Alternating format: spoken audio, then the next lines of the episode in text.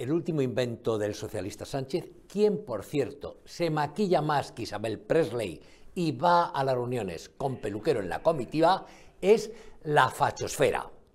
El aliado de los fascinosos de Bildu, socio de los golpistas de Junts, colega de los imputados por terrorismo en el proceso, padrino de los estafadores de los seres y camarada del Tito Berni y sus diputeros, califica de fachas, abreviatura coloquial de fascistas, a todos los españoles que no apoyamos al PSOE en su pringoso abrazo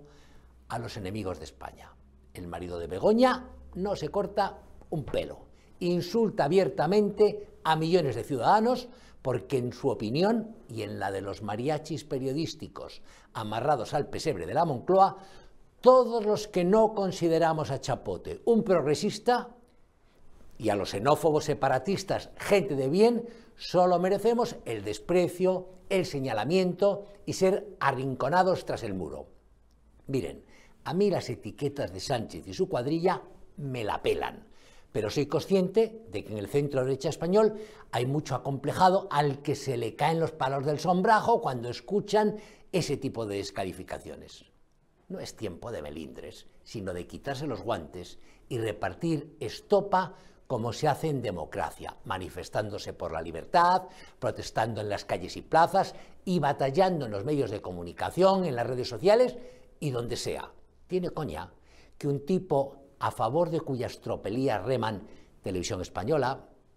Radio Nacional, la SER, El País, Telecinco, La Sexta, Cuatro, Antena 3 y el tropel de paniaguados colocados en las tertulias para que entonen loas al gobierno Frankenstein a cambio de recibir unas míseras peonadas, denuncie una conjura mediática contra él. Pero España es así. Aquí te pueden plantar una diana en la frente y simular que te pegan un tiro como le han hecho a Bascal y no pasa nada. Pueden pelársela soñando que azotan a Mariló como hizo Pablo Iglesias y seguir ejerciendo oficialmente de feminista. Pueden robar cientos de millones como ha hecho parte de la dirección socialista, y continuar acusando al rival de corrupción. Pueden intentar taparte la boca y presionar a las asociaciones de prensa para que te maten profesionalmente, como está haciendo el PSOE con nosotros,